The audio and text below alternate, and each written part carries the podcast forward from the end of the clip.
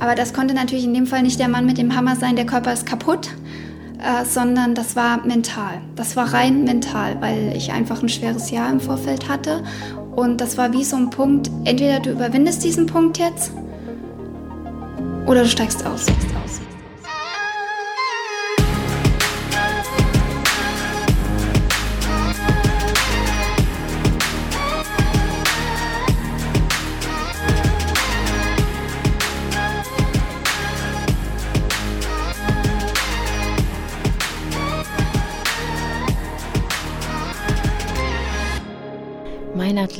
Leichtathletik-Podcast aus Frankfurt am Main. Herzlich willkommen bei Mein Athlet. Mein heutiger Gast ist die deutsche Marathonmeisterin von 2017, Katharina Heineck. Grüß dich, Katha, wie geht's dir? Hi, mir geht's gut. Schön, dass ich ja bei dir in der Sendung sein darf. Ja, erstmal vielen Dank, dass du zwischen zwei Trainingseinheiten noch etwas Zeit für mich gefunden hast. Und deshalb würde ich vorschlagen, dass wir sofort mit der ersten Frage einsteigen. Man könnte bei dir fast sagen, dass du bereits mit Laufschuhen an den Füßen geboren wurdest, Dein Vater war Leistungssportler, deine Mutter ist eine der erfolgreichsten und bekanntesten deutschen Marathonläuferinnen. War daher dein Weg nicht schon quasi vorgezeichnet? Ja, also Papa Sprinter, Mama Marathonläuferin. Das Kind, was draus kommt, müsste ja eigentlich was dazwischen machen. Ja. Ne?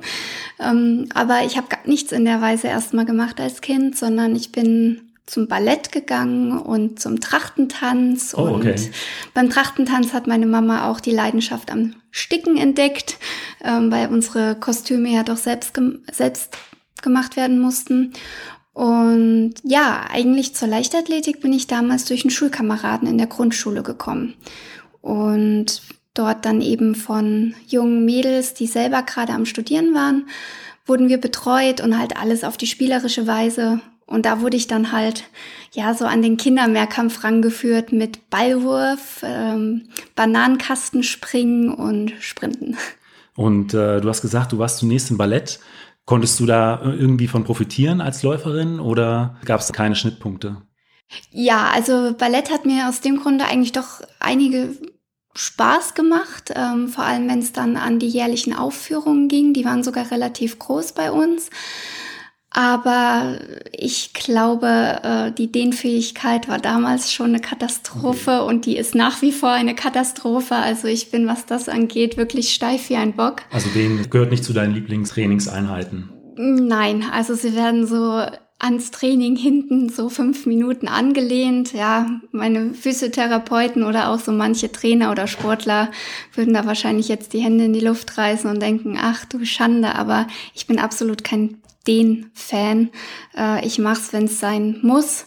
Ähm, beim Quatschen quasi oder wenn man dann beim Cooldown eigentlich schon beim Training fertig ist und da so ein bisschen nebenbei. Ja. Wie sieht denn so dein durchschnittliches Trainingspensum aus? Was, wie viele Kilometer machst du in der Woche? Ja, also momentan komme ich auf eigentlich gar keine Kilometer, zumindest zähle ich sie nicht, ja. weil ich darf ja noch nicht laufen aufgrund meiner OP im vergangenen Jahr, komme aber momentan auf ein Tagespensum von reinen fünf bis sechs Stunden Training am Tag und da kommt dann halt noch Reha oder Füße, Füße dazu und eben halt so äh, die Prophylax prophylaktischen Maßnahmen. Also mein Tag ist gut ausgefüllt. Ansonsten in richtigen Trainingsphasen komme ich auf eine Kilometerumfangswoche von 180 bis 230 Kilometer. Also mhm. das variiert immer ein bisschen von den Inhalten. Da muss ich kurz nachfragen, ähm, als ehemaliger Kurzsprinter, die Woche oder im Monat? Die Woche, mein Freundchen. das ist für einen Kurzsprinter beeindruckend. Aber wie ist dann äh, dein Training insgesamt aufgebaut? Also läufst du dann, also bei 180 Kilometer die Woche, läufst du dann quasi jeden zweiten Tag äh, einen Marathon oder hast du eine Einheit am Tag, zwei oder wie, ähm, wie stellt sich da dein Trainingsalltag dar? Naja, also allgemein hochgerechnet, siebenmal 30 Kilometer am Tag sind ja 210 Kilometer ungefähr. Das heißt, wir haben in der Regel zwei bis drei Einheiten am Tag und kommen dementsprechend am Tag zwischen eben 25 und 40 Kilometern, also im Schnitt halt ungefähr die 30. Und der Tag besteht meistens darin, dass wir vor wichtigen Einheiten früh vor dem Frühstück einen sogenannten Auftakt machen, sechs bis acht Kilometer, die sogenannten nüchtern Läufe. Ja. Ähm, gut, das ist aber wieder ein anderes Thema. Für uns ist das nicht ganz so nüchtern, dauert ja nur eine halbe Stunde.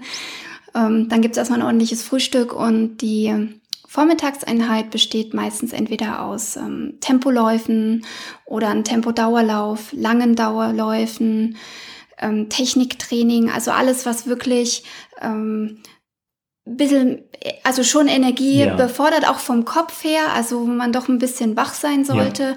Und nachmittags sind bei uns dann eben meistens so diese Ausluller-Einheiten, so nennen wir es quasi, um die Beine eben wieder auszuschütteln von den Vormittagseinheiten, aber eben um auf unseren Umfang zu kommen. Also da kann dann nachmittags schon noch mal eine 15 draufstehen, die okay. wir laufen. Das sind ja dann auch unglaubliche Kalorienverbräuche, die man da hat. Im Prinzip zwischen jeder Trainingseinheit geht es doch da fast nur ums Essen, oder? Ja, also äh, ähm, ja, Essen ist ja im äh, Leistungssport ein sehr großes Thema beziehungsweise es wird ja auch von sehr vielen sehr hoch gehypt.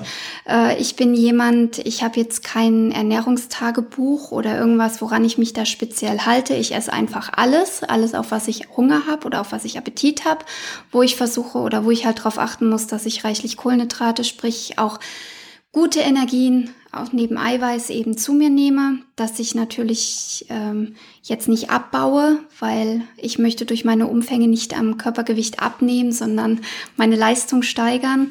Und ja, also wenn wir in Kenia sind im Trainingslager, da kann ich am Tag eine 150 Gramm Tafel Schokolade reinschieben. Ich kann auch zwei reinschieben, das würde ich nicht merken. Also das würde absolut nicht stören. Du hast mir auch eben was von einem sehr guten Käsekuchen erzählt. Oh ja, unsere Familie ist ein absoluter Käsekuchen-Fan und äh, das Backrezept wurde schon von Oma und Oma weitergegeben und ja, da steht gerade einer im Backofen. also nach der nächsten Einheit dann erstmal ein Stückchen Kuchen. Ja, ja, klingt gut, auf jeden Fall bei diesen Umfängen, da ist auch Regeneration auch sehr, sehr wichtig. Wie äh, sieht das bei dir aus? Ja, also vor allem bei uns Marathonläufern, die eben, wenn sie eine zwei Stunden bis drei Stunden Trainingseinheit haben, nicht wie bei den Sprintern, die da eine mal kurz sprinten und dann zehn Minuten auf der Bahn liegen. Ja. Manchmal müssen es auch 20 Minuten sein. Okay, ja. gut. Also wir sehen euch meistens sitzend als laufend. ja, nee, bei uns ist das ja alles so ziemlich am Stück ähm, ja, regenerativ sind so Sachen wie ähm, Bäder, also Basenbäder, also in die Wanne gehen und sowas, Sauna, Massagen. Ähm, ich benutze unter anderem ähm, den Lymphamat äh, und die äh, Bema-Matte. Die habe ich jetzt seit kurz nach meiner OP für mich entdeckt. Da Was ist das? Mm, die Bema-Matte ist ähm, eine, ja, eine größere Matte, äh, wo man sich drauflegen kann, die in der in dem Molekularbereich arbeitet und quasi den ähm, Abtransport von eben Schadstoffen im Körper ähm, ähm, fördert, ähm, ankurbelt sozusagen und eben die Regeneration des Körpers beschleunigt. Also es ist jetzt kein Heilungsmittel in dem Sinne, aber es beschleunigt einfach alle Prozesse, die im Körper ablaufen. Ja. Ganz gut, ja, genau. Und auf der lege ich eigentlich immer, wenn ich zu Hause bin und auf der mich endlich mal wieder auf die Couch setzen kann. Also dann liege ich auf der drauf. Weil bei diesen Umfängen, denke ich, ist Regeneration das A und O, dass man wieder fit in, in die nächste Einheit kann. Ja, also ich bin auch ein Mensch, der sehr viel Schlaf, Schlaf braucht. Also meine Nächte sind eigentlich so im Schnitt immer bei neun Stunden. Im Trainingslager, wenn es sehr hohe Umfänge habt, da haben wir es schon geschafft mit 10, 11 Stunden pro Nacht. In Kenia lagen wir schon mal um halb acht im Bett abends. Das war schon mal nicht das schlecht.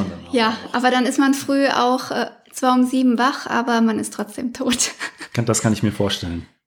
Wir kennen uns ja schon eine Weile, dennoch habe ich mich ein bisschen auch über deine sportliche Karriere im Vorfeld informiert und ähm, da ich auch eine Sache gelesen, die wusste ich bisher nicht. 2011 warst du bei einem Marathon äh, und äh, während des Laufes äh, kam es zu einem Ermüdungsbruch und du hast das Rennen nichtsdestotrotz beendet. Kannst du noch mal was zu dem Wettkampf sagen? Ich finde das unglaublich beeindruckend, trotz einer solchen Verletzung so ein Rennen dann noch durchzuziehen. Wie hat sich das damals dargestellt?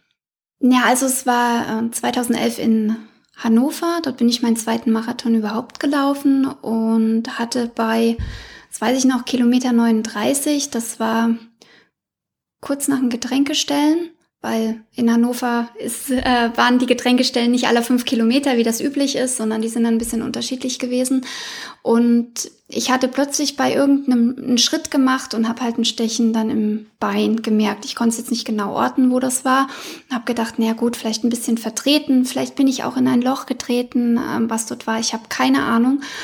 Und es tat halt weh. Da habe ich gedacht, ey, es sind nur noch drei Kilometer ins Ziel. Also das geht jetzt gar nicht. Also da musst du noch ins Ziel. Aber ähm, war halt so, dass ich deutlich am Tempo verloren hatte dann. Ich war auf eine Zeit unter 240 und habe dann halt innerhalb von diesen letzten drei Kilometern ähm, so viel verloren, dass es dann am Ende eine 242 geworden ist. Aber ja, also ich konnte halt nicht mehr abdrücken. Also ich hatte meinen Pacemaker mit dabei, das war damals der Oliver Hoffmann. Und der hat immer, komm, Kater, zieh, zieh. Und ich so, Olli, ich will, aber ich kann, ich kann den Schritt nicht setzen. Und ich war auch im Ziel, man war kaputt von dem Marathon, keine Frage, aber ich war jetzt nicht richtig ausgepowert. Also ich habe mich quasi auf den letzten drei Kilometern irgendwie gefühlstechnisch wieder ja. erholt gehabt.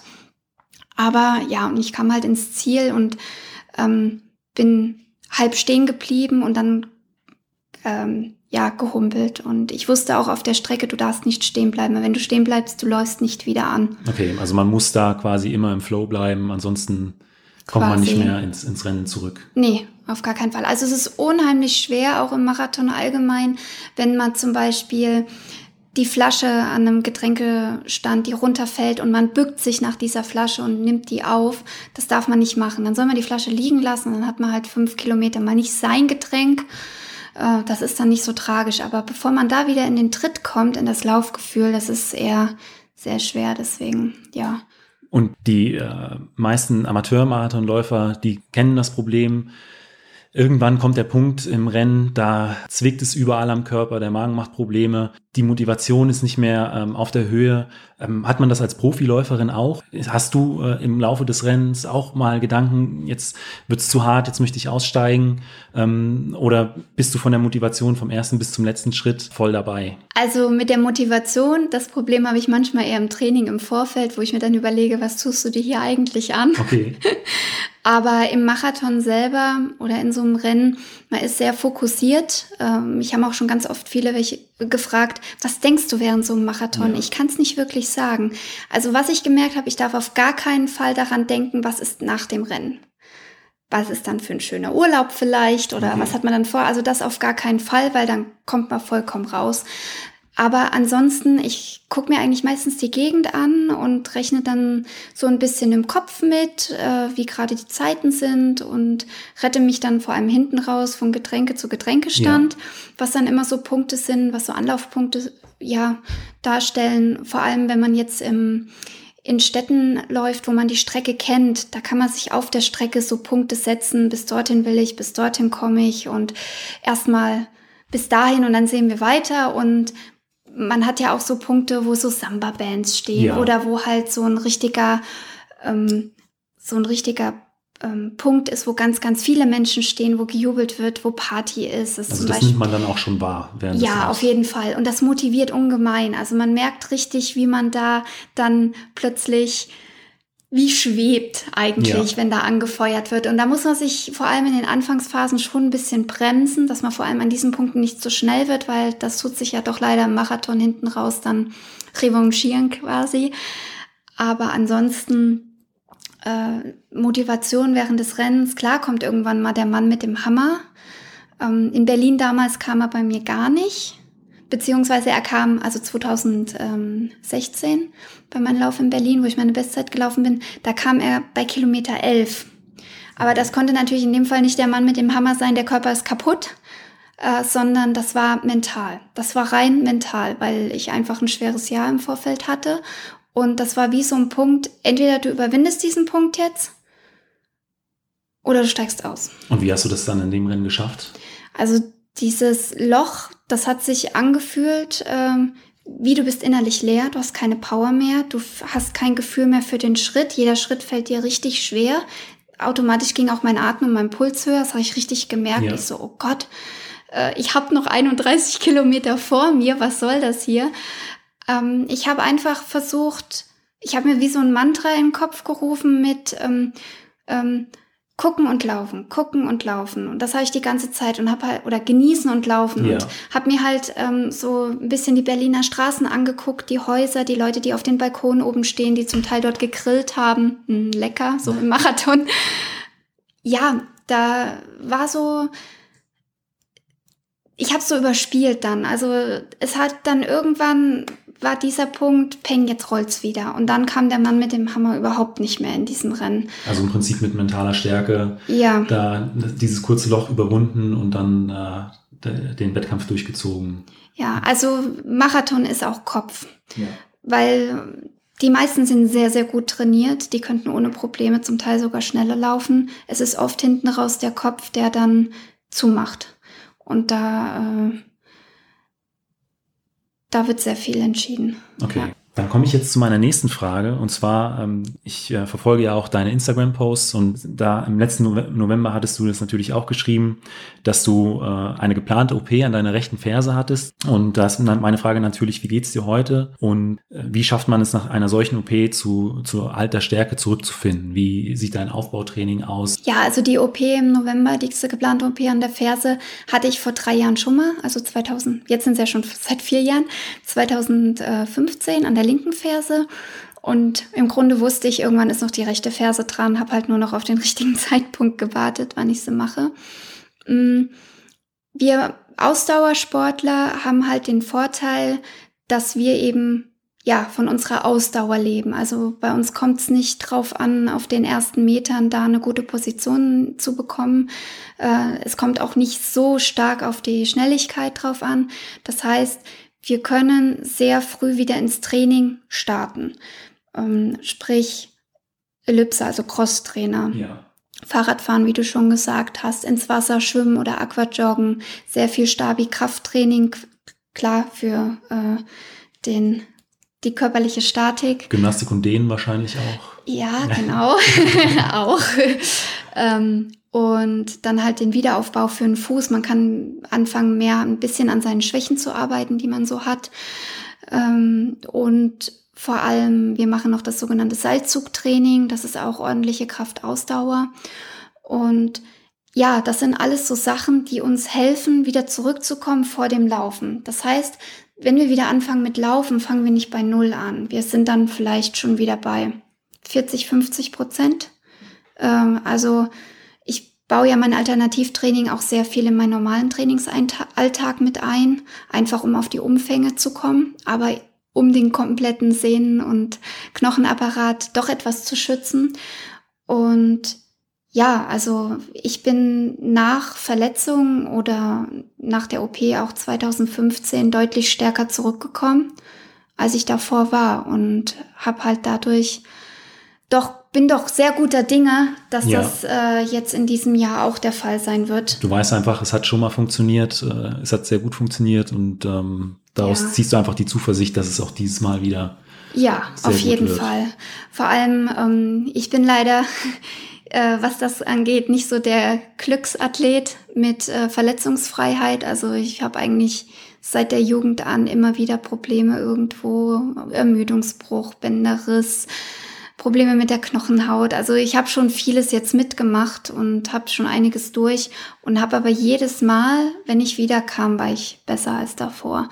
Und ähm, das gibt mir natürlich Zuversicht jetzt für das kommende Jahr. Und wahrscheinlich auch mentale Stärke einfach, weil du auf dich und deinen Körper vertrauen kannst. Ja, also es härtet ab, sagen wir es mal so. Also es ist auf jeden Fall mentale Stärke, sich immer wieder da durchzukämpfen da muss ich an mich halt mal auch ein Eigenlob, ich weiß, Eigenlob stinkt, aber muss ich da schon mal sagen, weil ich trotzdem am Ball geblieben bin, trotz immer wieder dieser Rückschläge, die ich hatte.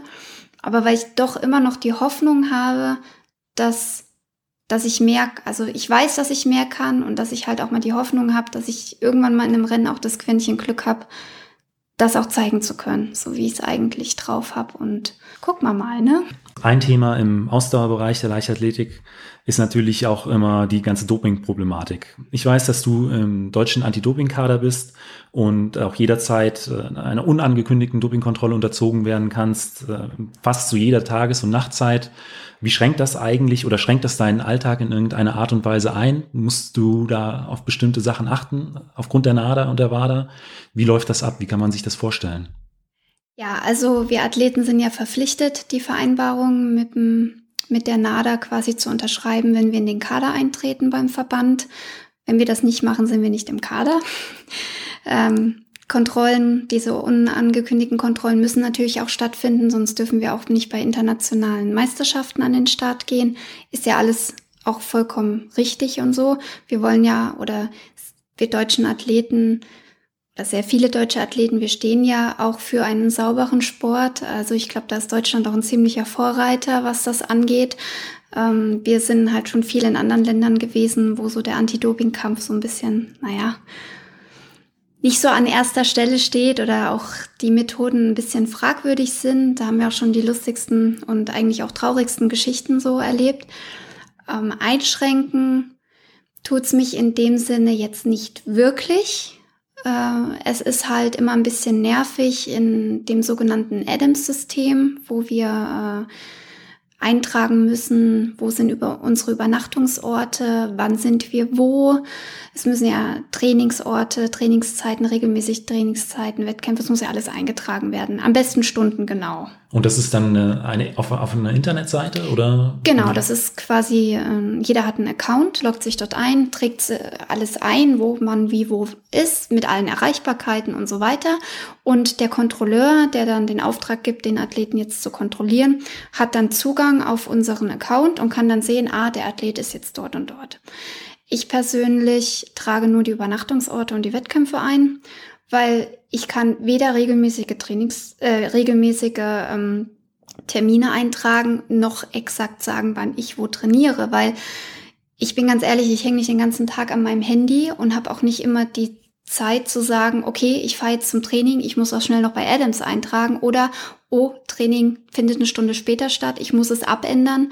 Ich gebe meine eine Stunde ein, die verpflichtend ist, ähm, den Rest müssen sie mich anrufen, weil also wenn ich nicht zu Hause bin, ja. weil das das wäre ein unnötiger Aufwand und wo ich auch einfach ehrlich bin, da habe ich gar keinen Nerv dazu. Da ist man auch schon äh, extrem eingeschränkt. Also. Ja, vor allem man wird halt unheimlich löchern. Ne? Die wissen genau zu jeder Tages- und Nachtzeit, wo wir sind. Klar, in einer gewissen Weise wissen sie es durch unsere Smartphones, die wir immer mit uns mittragen, ja sowieso. Ähm, was ich ähm, sehr blöd finde, ist, ähm, man übernachtet ja auch mal bei Freunden, bei Verwandten, bei woanders, also bei Bekannten, die nicht unbedingt ihre Adresse da drin haben wollen in diesem ja. System. So, und das heißt, ich frage die Leute immer vorher, ist es für euch in Ordnung, dass ich eure Adresse darin angebe? Ähm, zum Glück haben bis jetzt immer alle Ja gesagt. Aber was ist, wenn ich mal jemanden habe, der sagt, er möchte das nicht? Ja, welche Adresse gebe ich denn dann an, wo ich übernachte? Also das, das ist, ist, dann schon schwierig das, für die Athleten. Also das finde ich so ein bisschen fragwürdig. Ähm, was man da am besten macht. Ansonsten, die Kontrolleure sind die meisten zumindest ähm, sehr freundlich und auch, ähm, ja, äh, machen so einiges mit. Also ich hatte schon eine, eine Kontrolleurin, die ist bei mir mit dem Fahrrad beim Training mitgefahren, weil ich gesagt habe, ich muss jetzt los, es tut mir leid, es geht nicht. Konnte sie mithalten oder? Ja, ja, ja, ja. Auf jeden Fall. Ist ja flach hier in Frankfurt. Das stimmt. Zumindest ich bin eine flache Runde gelaufen. ähm, ja, äh, ich hatte jetzt erst äh, vergangene Woche eine Kontrolle gehabt, die kam halt direkt nach dem Training, wollte Urin und Blut. Blut geht natürlich erst ab zwei Stunden nach dem Training. Und ich hatte abends äh, einen Termin und da war die halt mit bei diesem Termin dabei. Ne? Und was ich eben jetzt im Nachhinein doch sehr amüsant fand, ich hatte meine erste Blutabgabe, äh, also äh, im Restaurant. Ja, die hat mir im Restaurant dann das Blut abgenommen. Das ist schon der Wahnsinn. Ja, es ja. war schon ganz, ja, witzig. Naja, aber gut. Ist auch ein Teil von. Da müssen wir sehr locker sein. Also ja. Sportler sind ja sowieso im Allgemeinen relativ relaxed, was so Sachen angeht. Ähm, das können sich viele vielleicht gar nicht vorstellen, ähm, alleine die Urinabgabe. Wir stehen halb nackt vor denen und die gucken uns ja beim Pinkeln zu. Ne? Ja. Also das ist schon, wir sagen ja immer, der, die Privatsphäre, nichts geht drüber, Intimbereich sowieso und in dem Falle geben wir alles ja. offen und äh, das ist halt schon ein bisschen fragwürdig. Aber wie du schon sagst, man tut da doch einiges für, dass man eben sagen kann, Leute, ja, ich bin sauber. Ja. Du hattest mir eben berichtet, wie momentan dein Aufbau nach deiner OP aussieht und dass dein Trainingspensum schon wieder sehr umfangreich ist. Da wäre meine Frage, was sind denn äh, deine Ziele für die Saison 2019? Ja, also ähm, ein Ziel, was ich mir, äh, naja, fangen wir mal so an. Das große Ziel ist natürlich im Herbst ein Marathon, ein Herbstmarathon. Dadurch, dass es noch nicht ganz klar ist, wie jetzt die Nominierungsrichtlinien aussehen für die Olympischen Spiele 2020, ob es jetzt dieses neue Punktesystem gibt, ob es noch die normalen Nominierungszeiten gibt, das weiß ja noch keiner. Das heißt, im Herbst will ich aber auf jeden Fall einen Marathon laufen, um eben entweder die Norm schon zu laufen für Olympia oder um schon mal Punkte zu sammeln für Olympia. Das ist auf jeden Fall das große Ziel da lasse ich mir auch jetzt deswegen mit Reha und Wiedereinstieg auf jeden Fall Zeit. Ich will nichts überstürzen, dass der Fuß auch ordentlich ausgeheilt ist. Allerdings habe ich so ein kleines, ähm, ja, so ein Liebäugelziel und zwar ist das der Europacup in London. Der ist am 1. Juli-Wochenende und da möchte ich gerne mit dabei sein. Da kann ein Team gestellt werden von fünf Läuferinnen, eine sechste als Ersatz. Und dort, um sich dort zu qualifizieren, muss ich auf jeden Fall bei den Deutschen in Essen starten. Die sind am 8. Juni. Und mal gucken, die deutsche Konkurrenz auf äh, ja, der Langstrecke ist schon enorm. Äh, es sind sehr viele junge Läuferinnen nachgerückt und ähm, da bin ich ja schon fast ein alter Hase jetzt, Ach, obwohl ich mich ja doch noch recht jung fühle. Aber ja, also das ist dann ähm, so das Ziel, in, was ich so im Hinterkopf habe wenn alles gut geht, stehe ich dort dann an der Startlinie. Ähm, wenn mit dem Fuß der aber noch sagt, nee, ich bin dann vielleicht noch nicht so weit, dann ist es halt so. Wenn du zurückblickst auf deine bisherige Karriere, was war denn so der Wettkampf emotional, der dir heute am meisten bedeutet? Mm, das war Berlin 2016, auf jeden Fall, weil das Jahr war halt richtig beschissen, kann ich ehrlich so sagen ähm, eigentlich gut zurückgekommen nach eben meiner Fuß-OP von 2015 mit Bestzeiten über Halbmarathon, Bestzeit über 10 Kilometer, Bestzeit sogar zum Silvesterlauf über 5 Kilometer, also mich überall verbessert und dann halt mein äh, Rennen in Zürich, wo ja äh, mit Eisregen und alles, äh, wo dann Olympia dann natürlich flach gefallen ist und dann eben volle Fokussierung auf die EM in Amsterdam, wo ich dann zehn Tage vorher mir eine Lebensmittelvergiftung eingefangen habe. Und das waren schon zwei richtige Tiefschläge und sich da aber wieder hochzuboxen und ja, eigentlich nochmal anzugreifen und zu sagen und zu zeigen, ich kann das eigentlich oder ich kann das. Und das dann eben in Berlin in dem Rennen, wo bei Kilometer 11 dieser Schwachpunkt war, eben dann zu zeigen und ähm, auch zu sagen, hier Leute, hier bin ich und ähm, das doch mit einer deutlichen Verbesserung von, äh, was waren es, fast viereinhalb oder fünfeinhalb Minuten. Ja. Äh, das ist dann schon also so ein emotionaler Freischlag, weil ich auch in Berlin vor dem Rennen gesagt habe, ähm, entweder es läuft dann mache ich weiter. Wenn es nicht läuft, höre ich auf.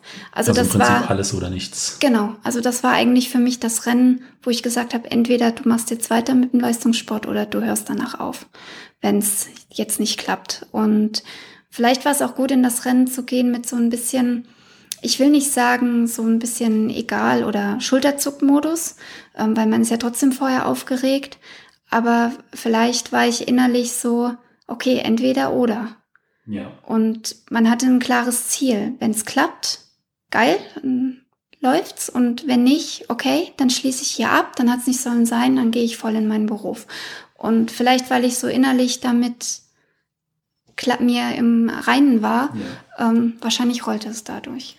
Und du hast ja auch vorhin schon erzählt, ähm, normalerweise kommt dann auf den letzten zehn Kilometern ungefähr der Mann mit dem Hammer. Ja, meistens auf den letzten sieben. Letzten so sieben. Kilometer 35 bis 42 ist so. Und wie haben sich dann bei dem Rennen die letzten, weiß ich nicht, fünf, vier Kilometer angefühlt? Wie fliegen. Ich bin auch die letzten zwei Kilometer ähm, um die zwei, äh, um die 3,22 gelaufen auf einen Kilometer. Und das hat sich nicht so angefühlt. Also ja. Also ich habe einen nach den anderen einge, eingeholt und hatte auch ganz, ganz tolles Pacemaker-Team, unter anderem den Roger König. Der hat mir bis Kilometer 38 war es, glaube ich, Tempo gemacht. Er hat sich am Ende noch entschuldigt. Er wollte bis 40 laufen, aber der hatte irgendwie einen Krampf gekriegt oder Probleme und ich gesagt, alles gut und bin dann meinen Stiefel gelaufen und das, das war wie Fliegen. Ich habe auch wirklich nicht mehr auf die Uhr geguckt. Also ich habe bei dem Rennen eigentlich so gut wie nie auf die Uhr geguckt, weil ich gedacht habe, ich renne einfach. Entweder es wird gut oder nicht. das ist wahrscheinlich so einer der Momente, äh, in dem man weiß, okay, deswegen betreibe ich diesen Sport, deswegen liebe ich das so. Ja, es war ein Befreiungsschlag dieser Lauf. Es war einfach, es ist alles an einem abgefallen. Man hat es auch erstmal noch nicht realisiert. Ich bin dann zwei Tage später direkt ja auch in Urlaub geflogen, der so oder so geplant war. Ja. Und in dem Urlaub erst kam so nach und nach, wie es, dass es geklappt hat und dass man nach dem Urlaub dann sagt, okay, jetzt geht's weiter. Ja. Und auf der anderen Seite der Wettkampf, der dir am meisten zu schaffen gemacht hat? Der Wettkampf, der mir auf der Strecke selber mit am schlimmsten in Erinnerung geblieben ist, also es sind quasi eigentlich zwei. Das ist einmal ähm, in Hannover 2012. Da hatte ich nämlich Magen-Darm und das auf der Strecke. Ja. Und das ging bei Kilometer 14 los. Und ich habe nur so gedacht. Es wird ein langes Rennen. Ich wusste gar nicht, dass 28 Kilometer so lang werden können.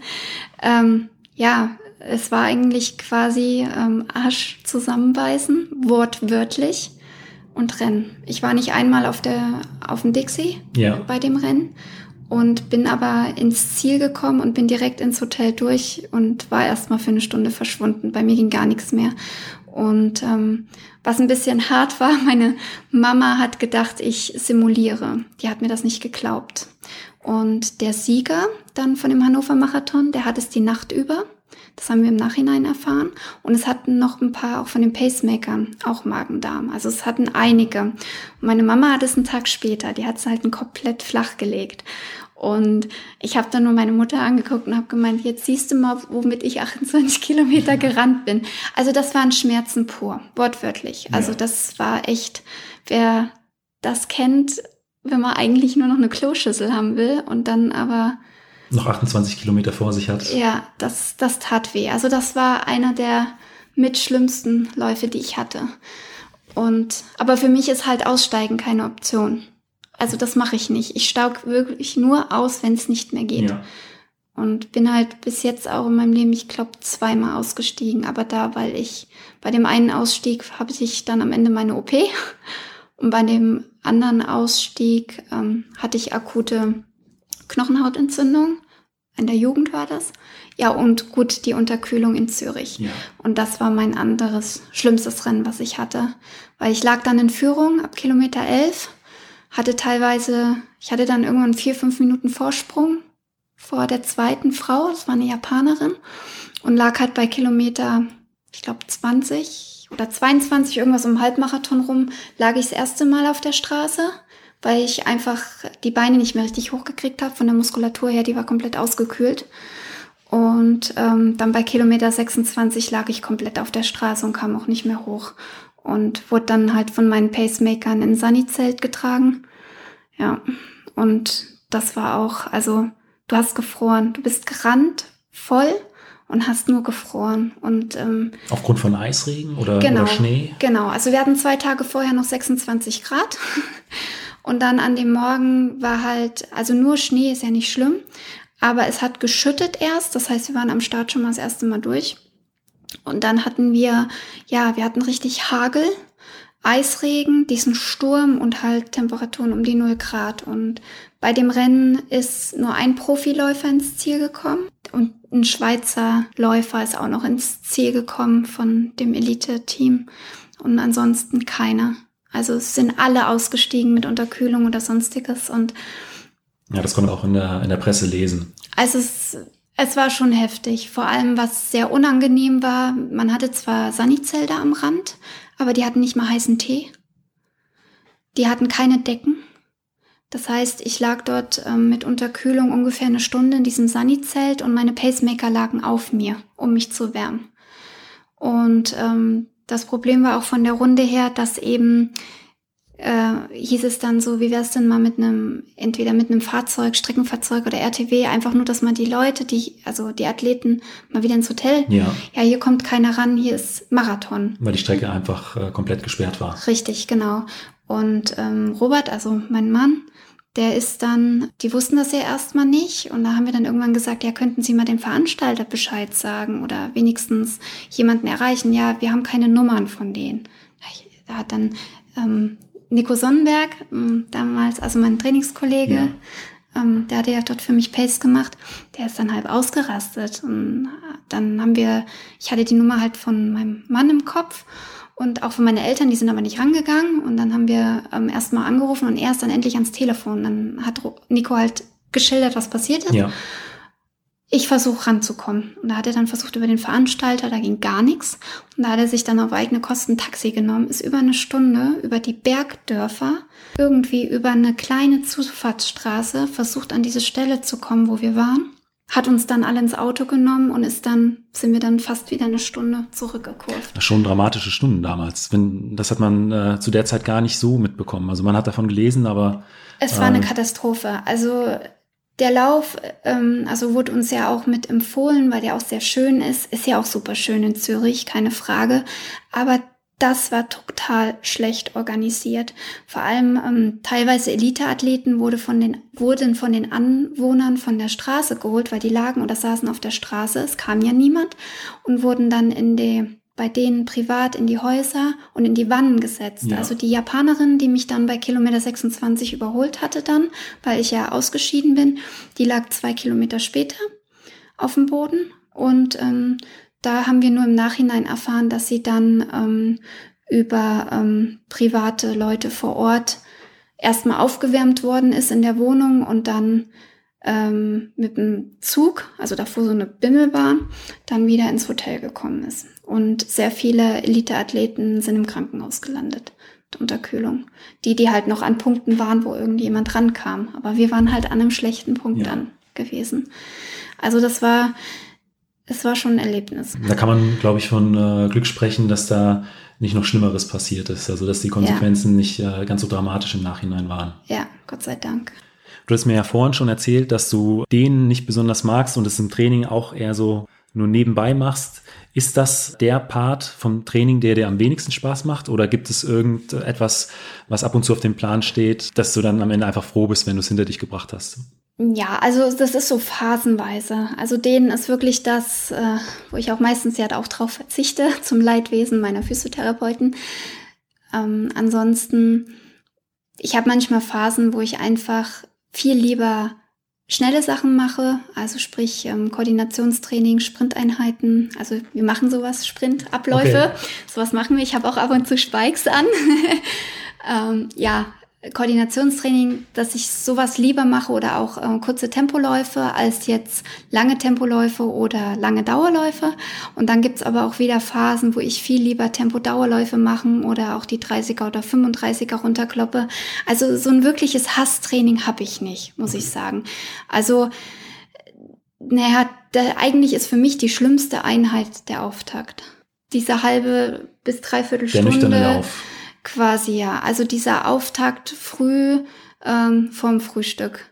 Also wenn ich jetzt lockere Einheiten habe oder einen lockeren Tag, dann mache ich auch meine 10 vorm schönen Frühstück, wenn dann richtig gut gebruncht wird. Das ist nicht das Problem, aber wenn man weiß, so die innere Spannung, heute steht eine wichtige Einheit an und dann früh dieser Auftakt, das ist einfach nur mein Horror. Also ich komme da einfach nicht aus dem Tritt. Also da laufe ich auch meine 6-Minuten-Tempo, vor allem in Kenia, ohne Probleme. Aber ansonsten mache ich eigentlich jede Einheit mehr oder weniger gern. Okay, also es gibt keinen, auch keinen Favoriten oder kein, kein Lieblingstraining, wo du jetzt sagst, okay, ähm, wenn das auf dem Plan steht, das, äh, ja, da freue ich mich die ganze Woche drauf. Nee, eigentlich mache ich alles gerne, deswegen mache ich es ja. Also äh, manchmal bin ich gerne, wenn es Einheiten gibt im Fitnessstudio, wo man dann so ein bisschen die Leute beobachten kann. Das macht mir besonders Spaß. Das finde ich manchmal sehr amüsant.